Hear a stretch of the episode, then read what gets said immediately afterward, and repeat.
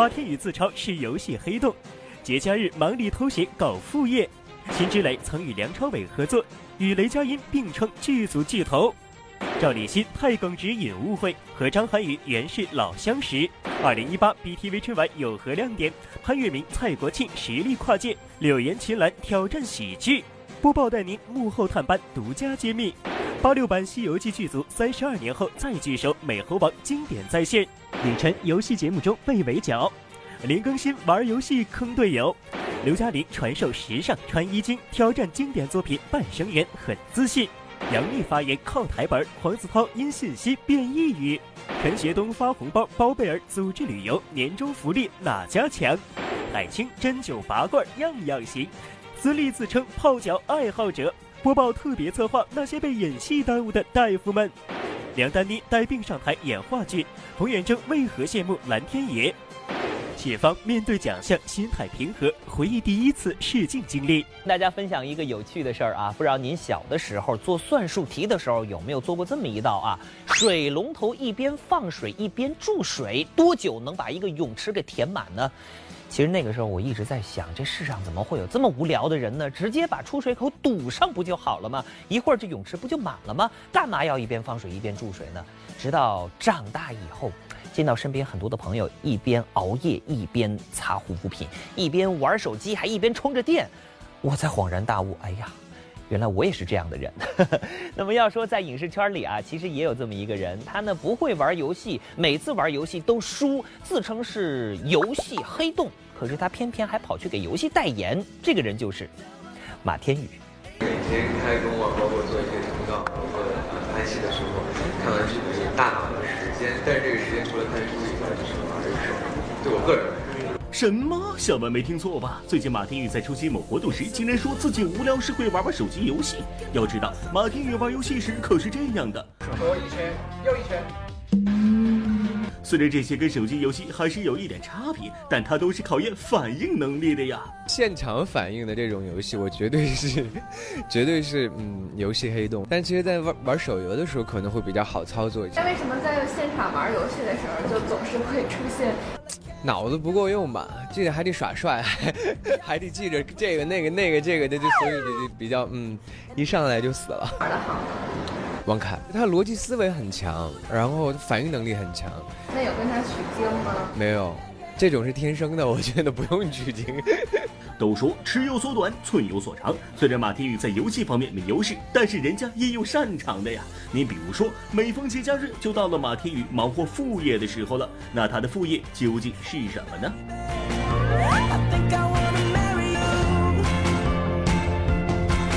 每逢节假日，我的副业就开始忙了，旅游咨询。我很喜欢旅游，因为我拍完每部戏的时候，我都会出去放松一段时间，给自己充电。到节假日的时候，我我比较忙，我比导游都忙，就是所有的朋友都会来问我，哎，天宇，我想去哪玩？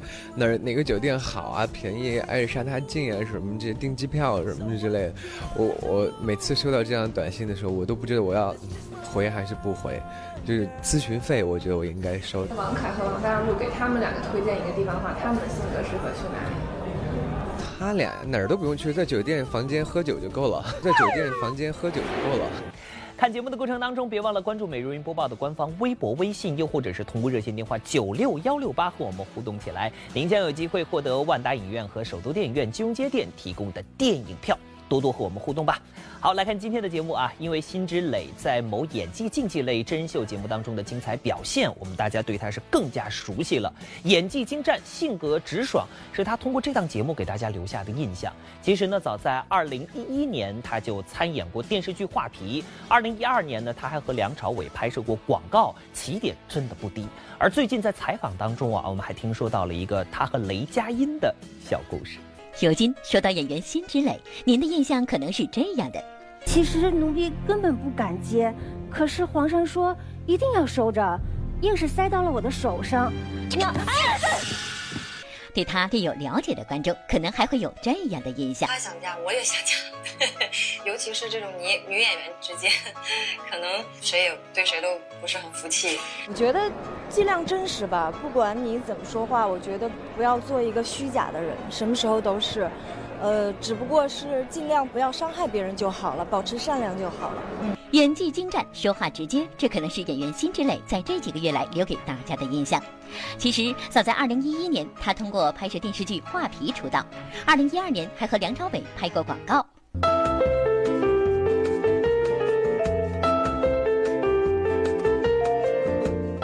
令人意外的是，他和雷佳音竟然还是好友，甚至还在雷佳音的要求下，将雷佳音的照片用作手机屏保长达一个礼拜。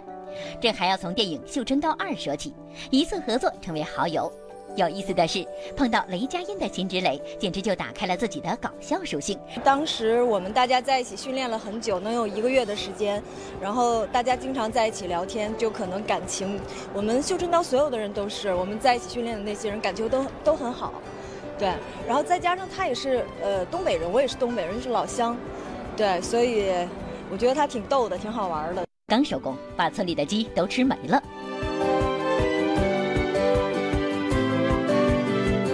因为那个时候是拍大夜的戏，就是拍到很晚，都拍到早上了，然后呃大家的状态都比较惨，就拍了一张照片搞笑一下。嗯，我看了。本色出演，脑瓜不知道怎么想，刷刷刷刷就这么过，这叭一下就给我拍厕所里了，就给我拍晕了。只是过，任凭你有多狠，我的爱在我的诗里放古长青。傻逼！不仅一起拍戏，一起吃苦，辛芷蕾和雷佳音在剧组还有个外号。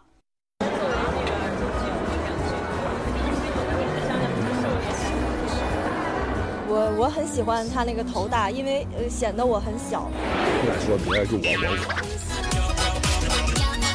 我。我属于女演员之中不算是小小脸的那种，对。但是站在他身边，我觉得自己特别娇小，很很很开心。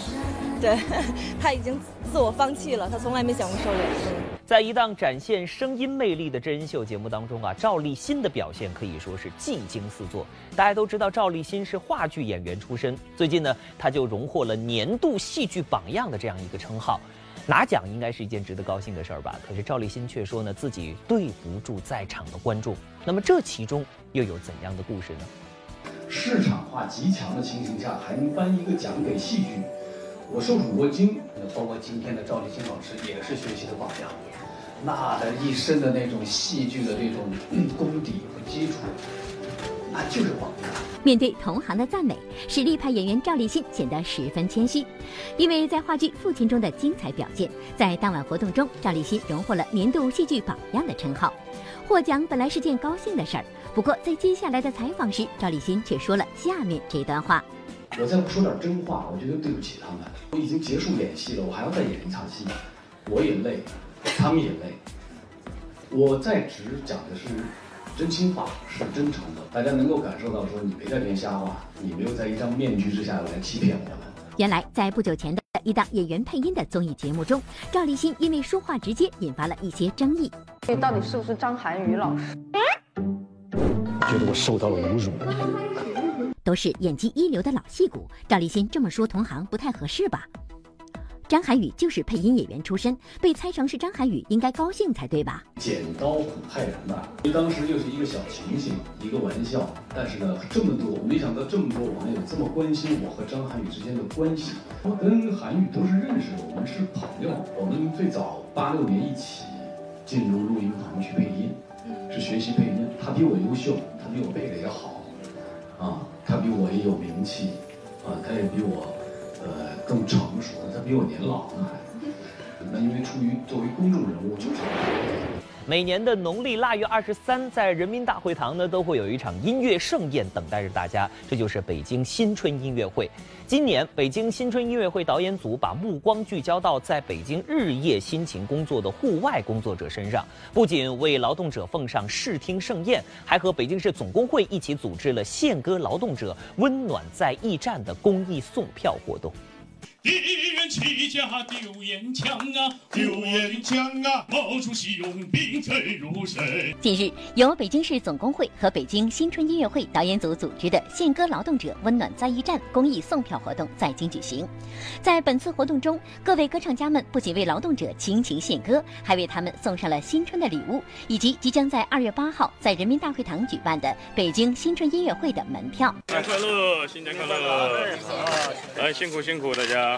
没有的。来来来，感觉挺幸福的，因为我们也是外地的嘛，然后这过年不是也回不去嘛，得到这样我感觉挺幸福的，挺开心的，很感谢他们。我相信，呃，我们剧组能拿出这么多票来送给我们的这些劳动者，这些城市最可爱的人，我想这是剧组真是非常非常好的一个公益的活动，然后大家在。呃，繁忙的时候能够放松一些心情，能走走进人民大会堂，听听我们的新春音乐会，这也是我们剧组想做的事情。从二零零五年的第一届开始，新春音乐会连续十三年在人民大会堂为大家送去新春的问候。今年新春音乐会导演组也将继续邀请老中青歌唱家，以多方法演唱民歌和民族风格歌曲。本次音乐会二十二首歌曲，老中青三代，四种唱法，美声、民族、通俗、原生态。从零五年开始，一直坚持到今天。二零一八 BTV 春晚有何亮点？潘粤明、蔡国庆实力跨界，柳岩、秦岚挑战喜剧。播报带您幕后探班独家揭秘。八六版《西游记》剧组三十二年后再聚首，美猴王经典再现。李晨游戏节目中被围剿。林更新玩游戏坑队友。刘嘉玲传授时尚穿衣经，挑战经典作品《半生缘》，很自信。杨幂发言靠台本，黄子韬因信息变异语。红海行动剧组奔赴海南慰问海军战士，与战士切磋比武。陈学冬发红包，包贝尔组织旅游，年终福利哪家强？海清针灸拔罐样样行。资历自称泡脚爱好者，播报特别策划那些被演戏耽误的大夫们。梁丹妮带病上台演话剧，冯远征为何羡慕蓝天野？解放面对奖项心态平和，回忆第一次试镜经历。嗨，大家好，这里是正在为您播出的每日文娱播报，我是陈静，欢迎您的收看。我们北京电视台二零一八年的春晚将于大年初一晚上和观众朋友们见面。那么今年北京台的春晚绝对是大咖云集啊，既有我们春晚的常客，也有新面孔。之前我们在节目当中呢，带您提前探秘了杨树林的高科技小品。那么今天播报记者就要带您到春晚的彩排后台，再去看一看其他的新鲜内容。大家好，我是那英，我是袁泉，我是景甜，我是谭晶，我是蔡国庆，我是景熙。大年初一，我在北京电视台和您一起过大年，一起嗨起来。春晚哪家强？那还是得看咱二零一八 BTV 春晚。光瞧这演员阵容，就分分钟让你离不开视线。小文这两天卧底 BTV 春晚后台，为大家带来一些猛料尝尝鲜。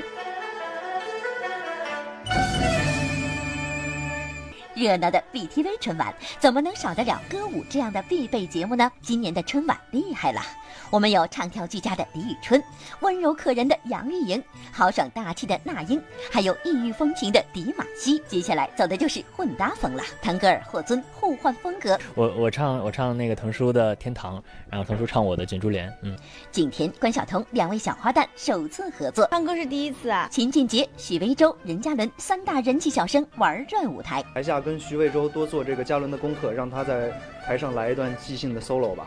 更有黄晓明携手神秘嘉宾倾情献唱。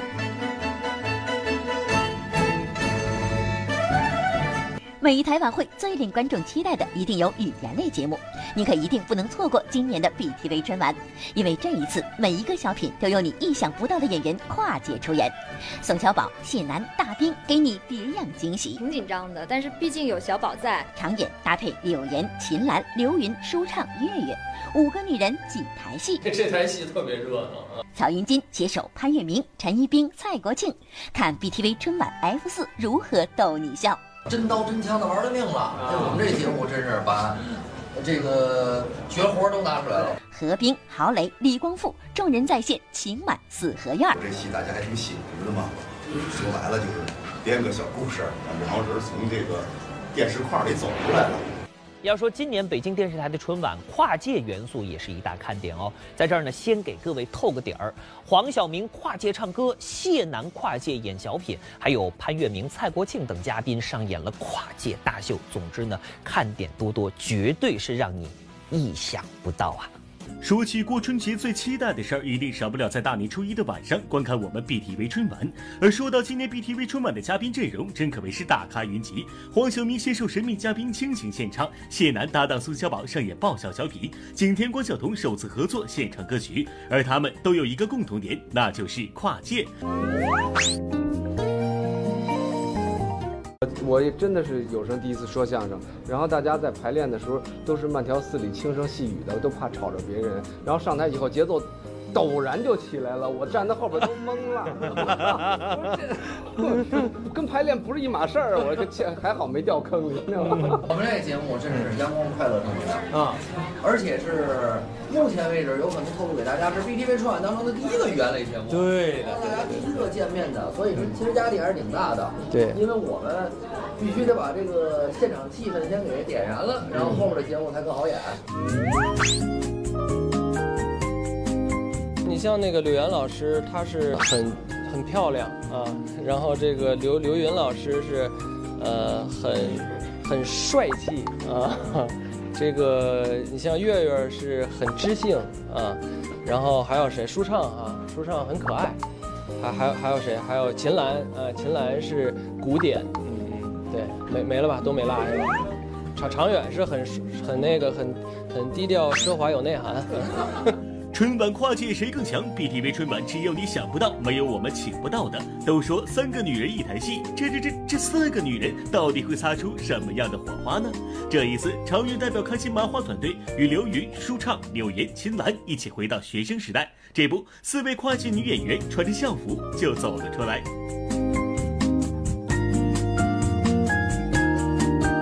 这个戏剧冲突应该主要来自来自于我们四个吧，我们四个都穿成这样了，冲不冲突？很冲突。在本次 BTV 春晚上，江山、陈建斌、于毅、安禹锡的跨界歌王重聚也是看点之一。那么，跨界歌王的跨界演绎会有哪些精彩呢？就是很亲切，因为虽然在跨界歌王里我有三期三期节目对，但是。看到那个二叔就特别亲切，包括江山老师、秦岚老师，然后就觉得，哦，这是代表着跨界歌王我们来出征的这个节目，所以得给他表现好，而且要区别于其他的歌舞类节目。八六版《西游记》可以说是一部匠心巨作啊，观众朋友们百看不厌。特别是师徒四人的表演，真的是无法超越。而最近几年呢，我们经常会看到孙悟空的扮演者六小龄童老师参加节目的身影，但是《西游记》剧组其他的演员似乎很少出现在观众的视野当中。而最近呢，在一个节目当中啊，《西游记》剧组时隔多年再次重聚，除了师徒四人，呃，观音菩萨、如来佛祖、菩提祖师等剧中角色的扮演者呢，都聚齐了。这样的画面真的是非常难得。百看不厌的《西游记》承载了无数人的儿时记忆。我很少掉眼泪，这一期被我童年心中的英雄感动哭了。是什么让蒋欣又想起电视剧《西游记》？又是什么让翟天临感动落泪呢？原来，近日在某档节目中，《西游记》剧组时隔多年再次重聚，不仅有师徒四人，还有《西游记》中的一些其他演员以及幕后工作者。悟空，悟空，休耍贫嘴！哟，你们师徒四人，哎呀，此去西天取经，路途遥远。经历了九九八十一难，多谢菩萨。你这个爱撒尿的泼猴！你这个爱撒尿的猴子，别高兴的太早了。好你个泼猴！不在你花果山好生待着，你怎么能到朕的披香殿里胡闹呢？本僧是从东土大唐而来，去往西天拜佛求经的。今日路过宝刹。但求借宿一晚，望施主容纳我们师徒四人。师傅，师傅都让妖怪给弄走了，还取什么经啊？猴哥，干脆咱们上火。老朱还回高老庄找我高小姐姐。二师兄啊，大师兄说的对呀。当沙师弟、猪八戒、观音菩萨、如来佛祖这些经典角色扮演者说着熟悉的台词一一现身舞台时，大家心中关于《西游记》的回忆便涌上心头。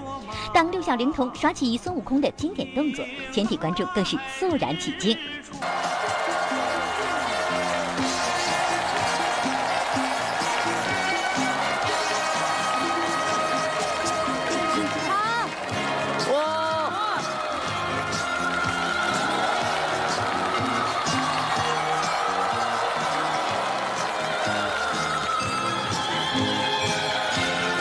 呃，前两天那个呃，就去外地演讲的时候啊，过那个安检，那安检人员因为您这个身份证是不是假的？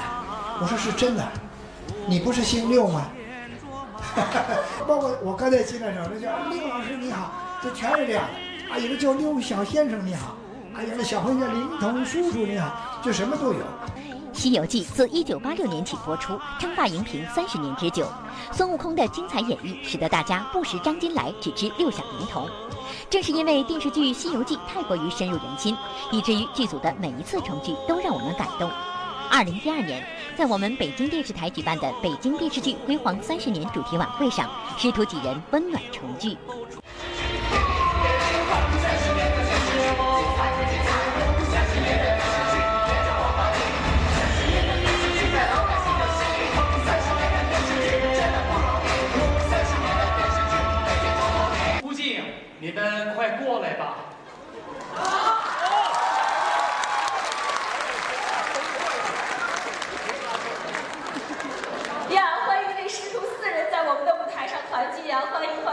作为中国第一部神话剧，从1982年开拍到拍摄结束，历时六年，走过十七个省市。由于当时技术落后及资金匮乏，很多特技和拍摄的手法都无法实现。即便如此，《西游记》剧组的工作人员还是凭着一腔热血，制作出了一部精品电视剧。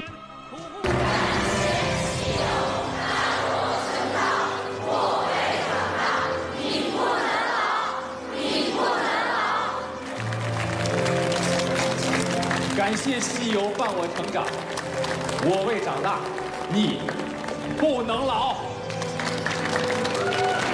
因为力量大。体格健硕啊，李晨得了一个大黑牛的称号。而在他参加的真人秀节目当中啊，真的可以说其他的嘉宾见了大黑牛拔腿就跑。而最近呢，杨颖、林更新、李晨等演员共同参加了另外一档综艺节目，没想到在这个节目当中见人就跑的竟然是大黑牛李晨，这又是怎么回事呢？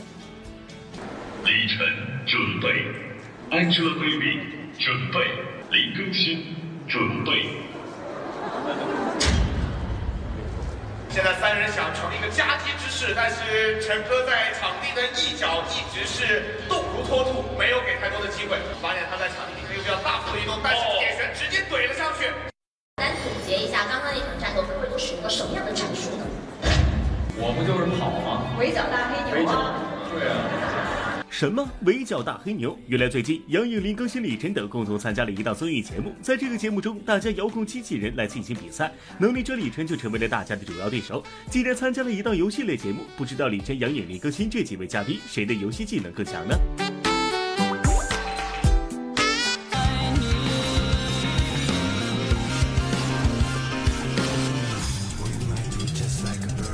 我觉得我们之中最厉害的应该就是。为什么呢？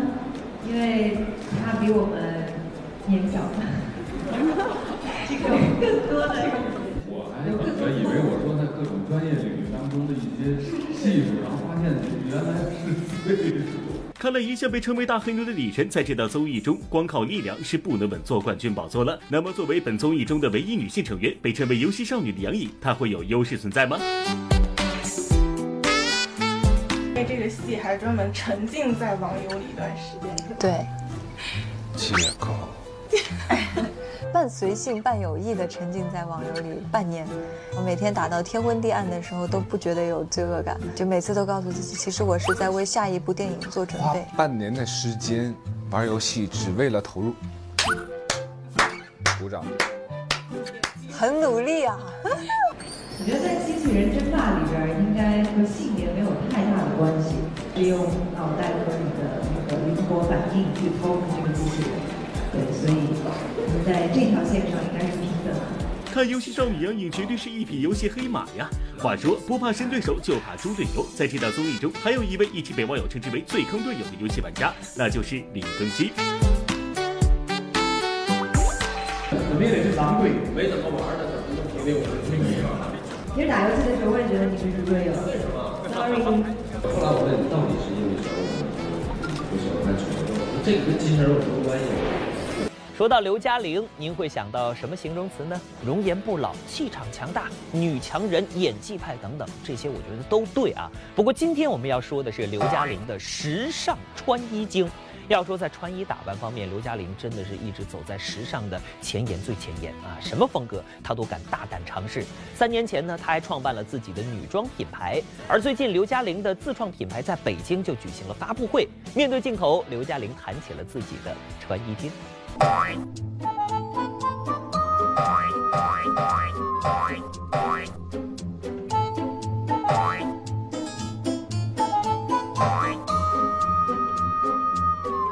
我的品牌的衣服基本上就是刘嘉玲的生活模式。我喜欢比较酷酷的中性打扮，我也喜欢呃很优雅的、很高贵的打扮。嗯，我喜欢那些二二三十年代、五六十年代那些非常经典、classic 的东西，但我又非常喜欢现代化的一些设计。就我觉得，对于我来说，时时装一定要很好玩，一定要带给自己快乐。聊起自己的服装品牌，刘嘉玲相当的自信，这也是她一贯给人的印象。如今年过五十的她，不仅创办了自己的服装品牌，最近更是回归小荧屏，演起了电视剧，甚至挑战经典作品《半生缘》。哪怕很多人对她出演郭曼璐略有质疑，但刘嘉玲依旧自信地分享着自己的剧照与拍戏日常。我原本希望你的出现可以拯救我的妹妹，可没想到你为他带来的是灾难。我现在的状态。我非常的喜欢，非常的饱满，然后非常的自信。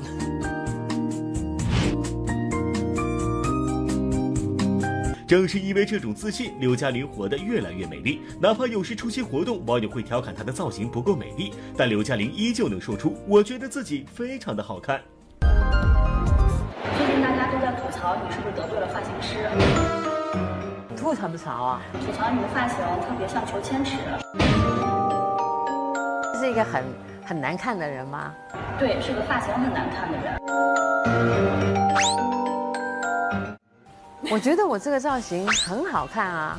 我觉得，并不是你每每一次的出场，或者是你每做一件事情，都可以得到百分之一百的人的一些认同。嗯，我我当然是觉得我非常的好看。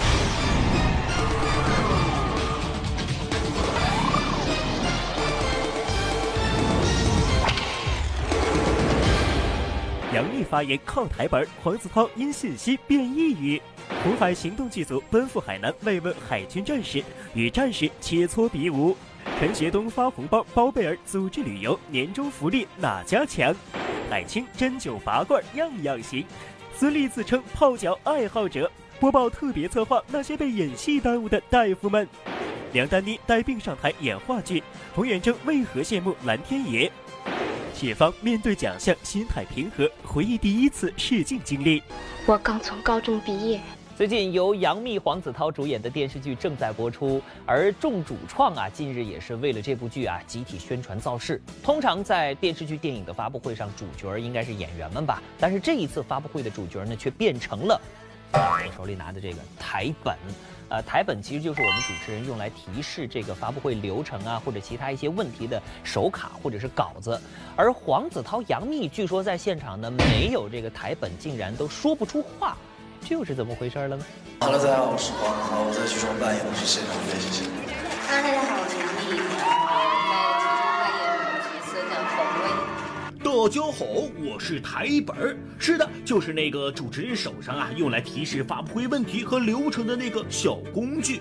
电视剧《谈判官》发布会当天呢，我终于从工具摇身一变成了主角。因为啊，如果没有我的话，不论是主持人还是主演们都不会说话喽。我想知道他应该怎么回答。他回答是：涛，那你呢？你觉得自己在剧中造型怎么样？涛，你念一下。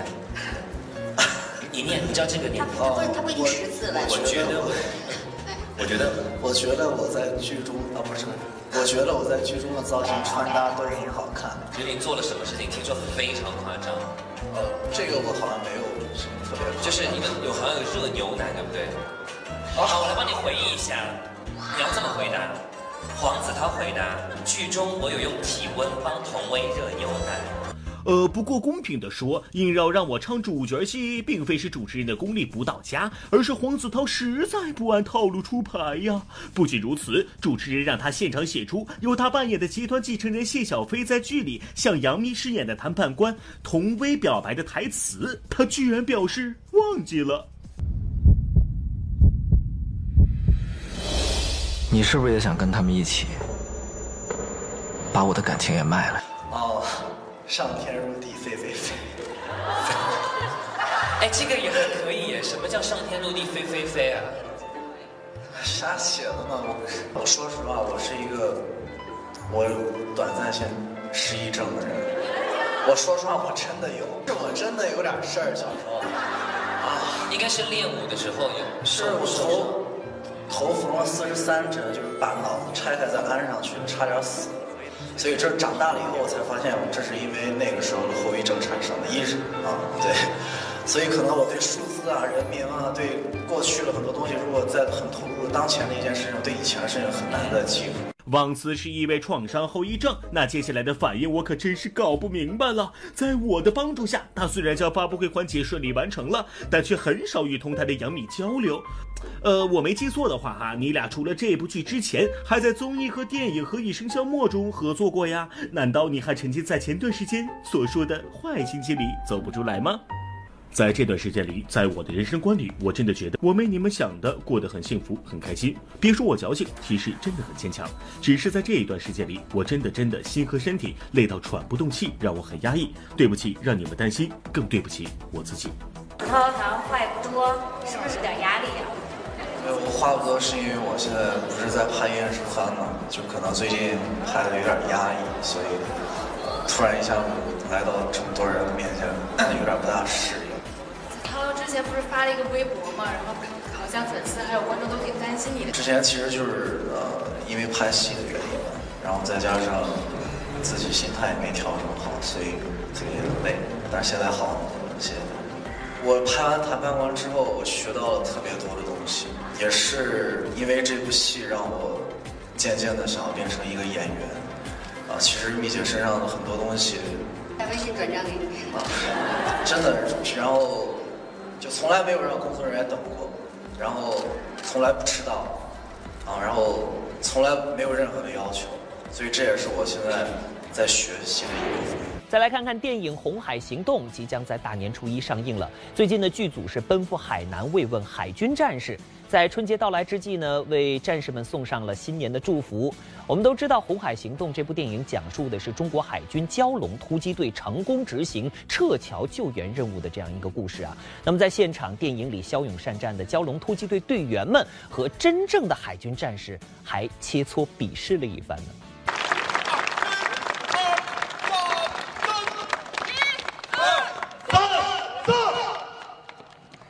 张毅老师不会也是当兵啊？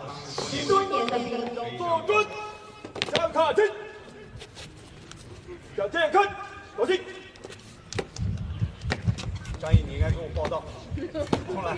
看看出场时张毅这标准的口令和动作，不愧是当了十年兵的老兵。而杜江等人在他的口令下，也同样是看起来如真正的军人一般训练有素。呃，我是九七年年底入，也就是一九九八年的兵，确实第一次穿海军的军装，非常荣幸。我都在想说，我要是再当一次兵的话，我一定穿上。大年初一马上就要到了，我们携这部《红海行动》作为一个最大的大礼，向全军的指战员拜年，向全国的电影观众拜年，道一声海军的战士、指战员朋友们、战友们辛苦了。我们特别想演节目，但是实在是也没准备什么，只能是把我们准备了五个月将近其实很难的一部电影作品。你你想唱首歌是。吧？不是，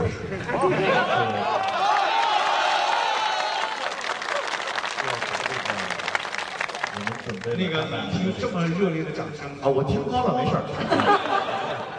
呃，其实，在部队慰问演出了很多年，但是。因为我是。一个话剧演员出身，所以我不会唱歌。虽然张译没在现场一展歌喉，但是他和剧中饰演蛟龙突击队的队员们与真正的海军陆战队队员进行了一番切磋比试，上演了解救人质、擒拿与反擒拿等招式。对，撑开。真不错。而在影片中饰演副队长兼爆破手的杜江，自告奋勇扮演人质，体验了一把被解救的感觉。因为演了这个戏，有了他们这样的经历，这时候再走进军营，看到这些非常年轻的战士，其实我们都是被一群一群年轻的孩子在保护着，对我们才有了每一个家庭的这样的幸福。我们也不知道今天这样一个形式能不能给他们带来一些快乐啊和温暖。下午他们会看电影，希望电影他们也喜欢，我们也没有辜负他们的希望。好，欢迎回来，每日云播报继续为您播出，我是陈静。看节目之前呢，想问您一个问题：过去的一年当中，您觉得自己做的最疯狂、最放肆的事儿是什么呢？哎呀，我好像还真回忆不起来。可是最近呢，有一场名为“放肆一下”的盛典在北京举行，采访间里很多演员就回忆起了自己做过的最肆意洒脱的事情。我们来听听看。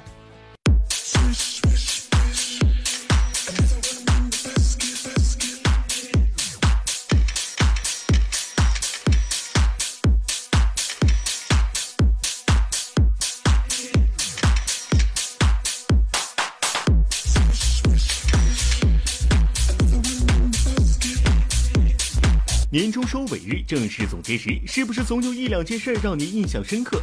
对演员歌手来说更是如此。最近，一场名为“放肆一下”的盛典在北京举行，采访间里，他们也回忆了自己做过的最突破、最勇敢，或者是最刺激的事情。今年参加《演员的诞生》，我觉得挺放肆的。然后排练的时候，不仅哭，哭的鼻涕都出来了，反 正也挺不顾形象的。让我打掉我肚子里的孩子，因为你说你有了个他的孩子啊！就是自己很爱养鸟，然后鸟飞了，跑去屋顶把它追下来，这样。那个屋顶是那种那种你知道那种老房子，那种尖尖的三角的屋顶，我就这样硬爬上去了。我妈看到都哭了。做过最放肆的事情是什么？离家出走。对。多久啊？三个小时。今天没穿秋裤也太放肆了。当着很多人的面，穿上了八十一件衣服，然后是从我穿着秋衣秋裤开始，然后套上很多件秋衣秋裤，然后到最后穿上穿了很多很多很多件那个外套。回忆起这些，或搞笑或无厘头，都是张馨予的有些特别，一口气儿往身上穿八十一件衣服。正是因为他参与了最近的一个公益计划，穿衣数量就是捐赠数量。李冰冰、杨乐、包贝尔等都积极参与其中。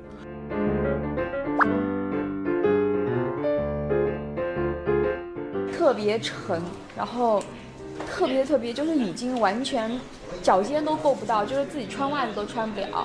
没有脱的时候怎么脱它？然后然后脱了多长时间？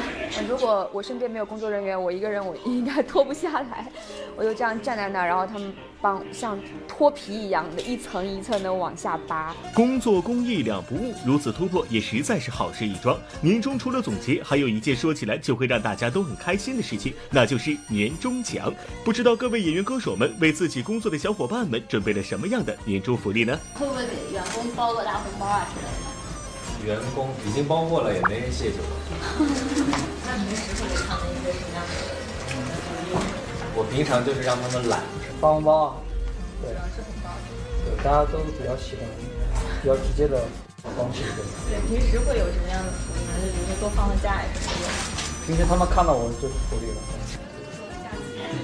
假期有啊，呃，十号就是团队就放假了，然后到下个月三月份，然后团队才上班，然后三月份上班的第一个周期还领着全团队所有人去国外旅游，而且今年我特别大方，是因为我们今年我自己做的工作室收入很低，对，在收入很低的情况下，我还拿出了一部分钱请大家玩，所以大家应该挑不出我这个老板。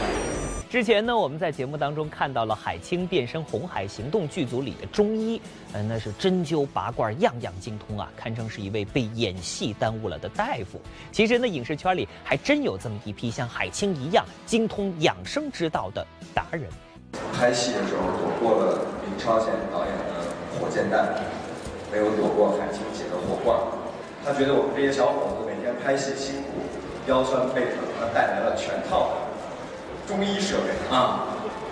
然后把我们骗到房间里去治疗。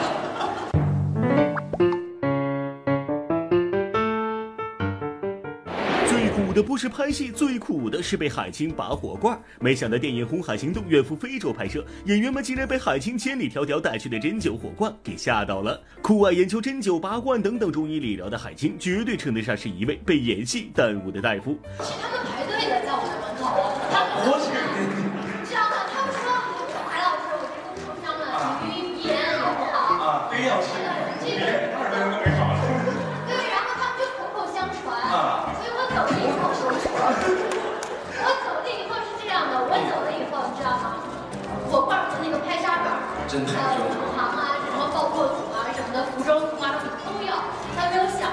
非洲这种地方，还能有全套的高浓度酒精的火罐。酷爱研究中医的海清在剧组没事就爱给人针灸拔火罐。不过这医术再高超的大夫也有失手的时候。我喜欢跑步，我说你这膝盖，这这不行，你这个跑坏了，我给你弄弄来。我说怎么弄？那谁？他叫他那助助手去去哪儿买买那什么几点几的针，几点几的针呐？他说我真他说我真练过，我真练过，我一扎一针扎一针你就好了。我就靠在床上，就。他一拔完之后就在我这个腿上，一拔就这样，啪拍我一巴掌。我说你拍我干嘛？没事没事没事，我一头血滋出来了。但是出来的时候碰到毛细血管是正常的，我拔火罐好。而且他拔火罐这拍着戏呢，他拿着那个火上，然后他旁边备了一块湿毛巾。我说你这个湿毛巾干嘛？他说万一着了，我可以灭火。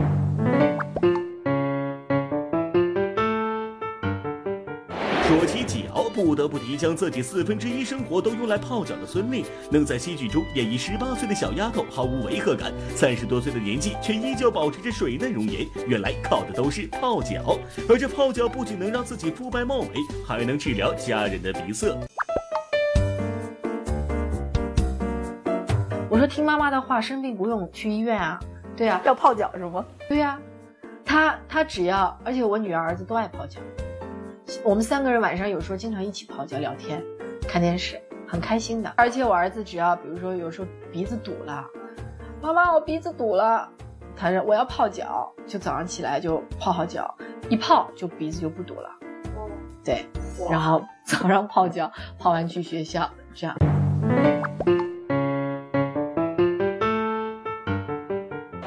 被演戏耽误的大夫，就不得不提对养生颇有兴趣的佟大为。平时会买书回来研究，拍戏间隙也会跟别人交流养生经验。而他自创的肚子撞墙锻炼法也已经风靡全剧组。撞墙是，就简单说吧，是一个又又又养气，然后又可以减肥的一种方式。就用这个位置放松，这么撞，就就疼不疼啊？有没有疼的感觉？你就觉得自己可以接受的力度就可以了。就是崔振班故事里的那个小毛，我也教给他，让他去敲这个带脉，就两边这两块肉。然后他有一天他给我发了彩信，两边全敲青了。昨天我们俩聊起这个事儿，我说你两边没肉，你敲什么呀？我说这个是原因，我这儿有肉我才敲。梁丹妮带病上台演话剧，冯远征为何羡慕蓝天爷？谢芳面对奖项心态平和，回忆第一次试镜经历。最近呢，话剧《玩家》正在北京人艺首都剧场演出啊。首演当天，播报记者就来到了剧场探班。呃，我们意外的发现，主演梁丹妮老师呢，竟然是带病上阵。虽然说身体状况不那么好，但毕竟呢是经验丰富的实力派演员啊。当天的演出丝毫没有受到影响。那么用冯远征老师的话说呢，这啊都是演员分内的事儿。还在发高烧，发高烧。但是我们剧院就是这样子，如果能你能够站得起来，都会坚持。做演员，反正很多东西都需要承受。就是你想做这一行，特别是你不是要做明星，要做演员的话，那肯定大家都会心里承认这个约定。你这什么意思啊？三十年前我就见过这幅假画，甭让他再蒙事，烧啊！这王爷的后代也拿！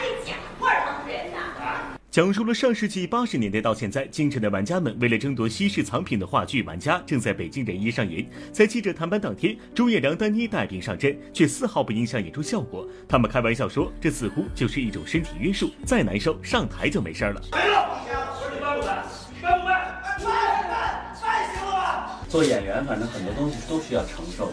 冯老师，您也有这种带病然后上阵的？有，我在司马迁首轮演出的后期就咳嗽，咳嗽非常厉害，在舞台上就是真的是就是痛苦至极。为什么？因为你不能老咳嗽，上台前先用很多药压着。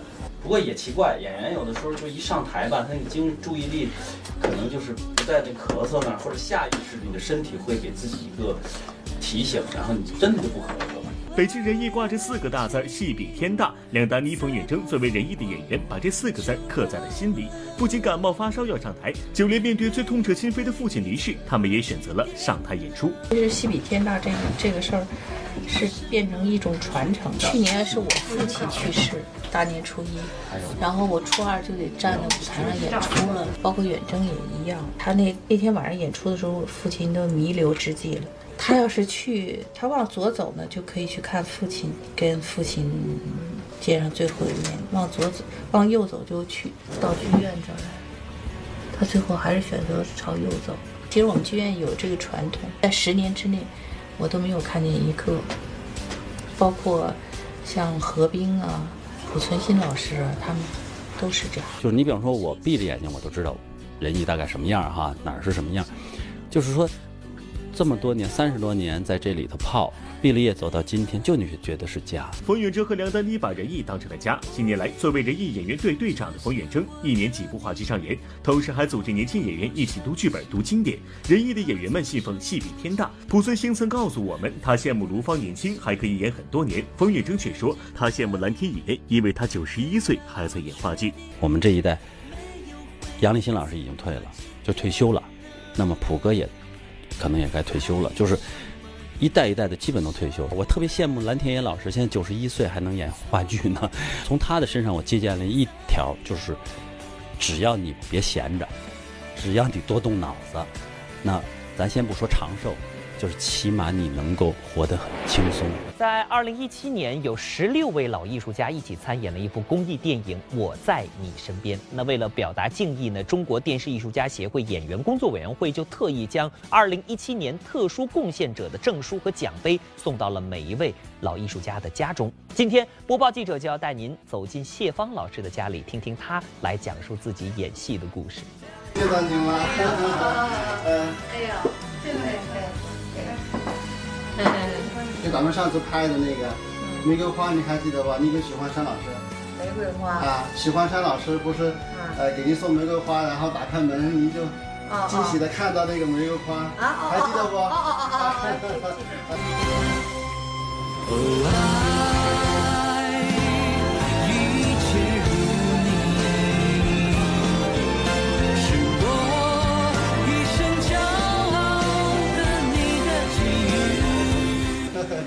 啊，谢谢，谢谢，谢谢您的支持。照一个，照一个，照一个，好，照一个。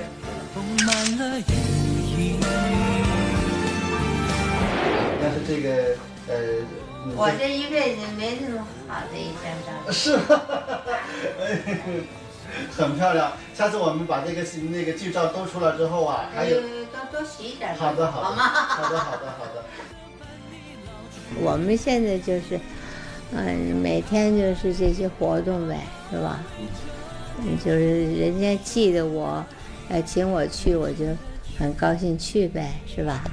我都八十三岁了。二零一七年。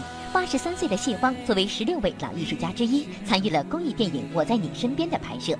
为了表达敬意，中国电视艺术家协会演员工作委员会特意将二零一七年特殊贡献者的证书与奖杯送到谢芳老师家中。这只是谢芳快六十年从影生涯中的一个奖项。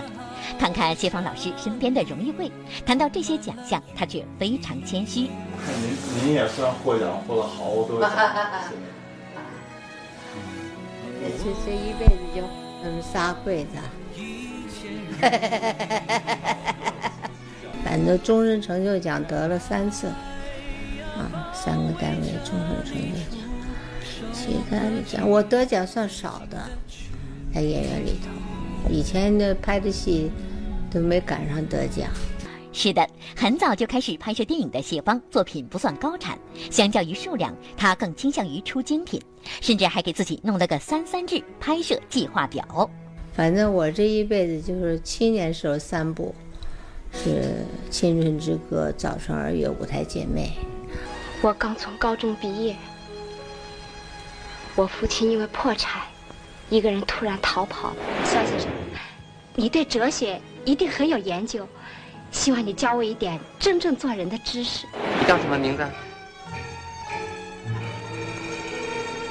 朱春华。中年是泪痕，第二次握手李清照。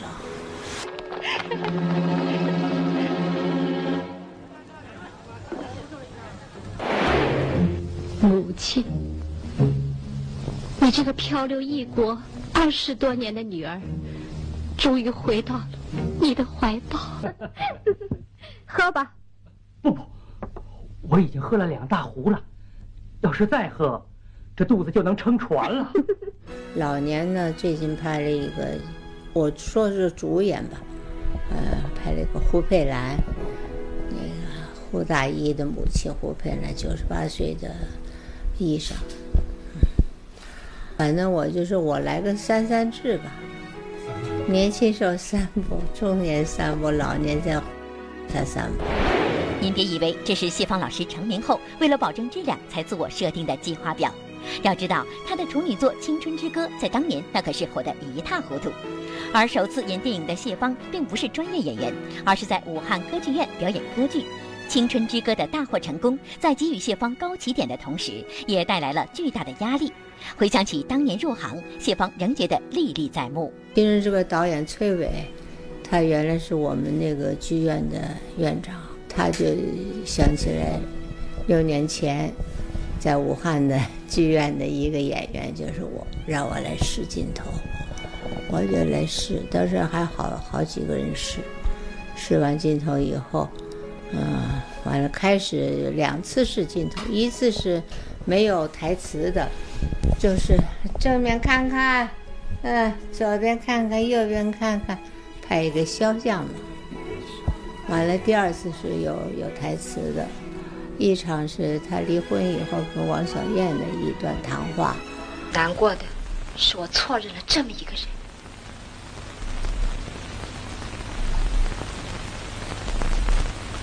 陆家川有消息吗？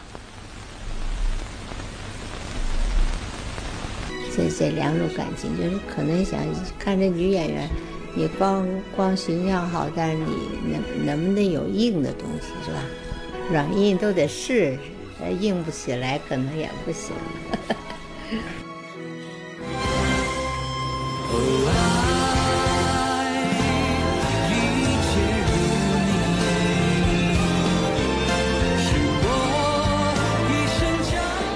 下面的时间即将进入到播报的特别策划，不要走开，精彩马上开始。别动，别动，安静。你给我好好说话。我给哥打脸了，打脸了。来，快人打脸。鸽子是活物，又听不懂人话，这收信鸽放信鸽看起来容易，刘昊然演起来各种出状况。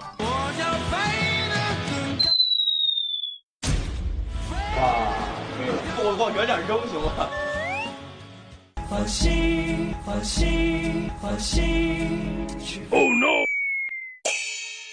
哎呀，鸽子回来了！你什么人？鸽子的内心大概是拒吃盒饭，不想杀青。这飞禽可以说是剧组最难操控的道具。抓住啊！什么情况下不放好，一般不会伤你。好吧，小梅瞬间理解了《楚乔传》为啥用 3D 动画做了一只看上去很假的鹦鹉。在影视剧组，这动物不只是道具，还要会演戏，会不会这要求有点太高了？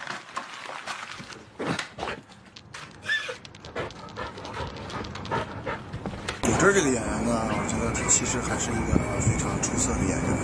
呃，他其实呢，论表演呢，其实要比黄渤稍微强一点。徐峥，徐峥，徐峥，徐峥是用了什么样的生发水呢？他没有，徐峥最近有点掉毛。因为以前动物好像都是道具，都是被归到道具组里，但是现在其实我们都是签的电影演员的合同。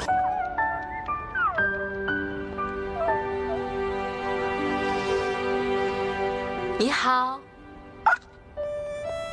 我不好，我被汽车撞了，反倒被人说是碰瓷。跟徐峥、黄渤、孙俪对过戏，这条狗确实够专业。和他一样逆天的，还有电影《妖猫传》里的那只猫。要知道，他的表演得到过导演陈凯歌的肯定。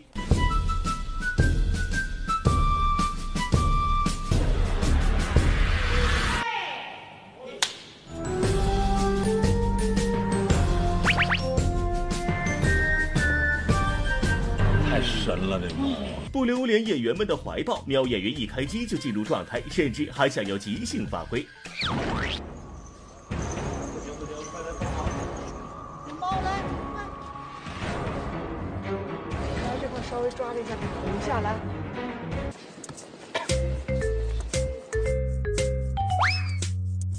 开始。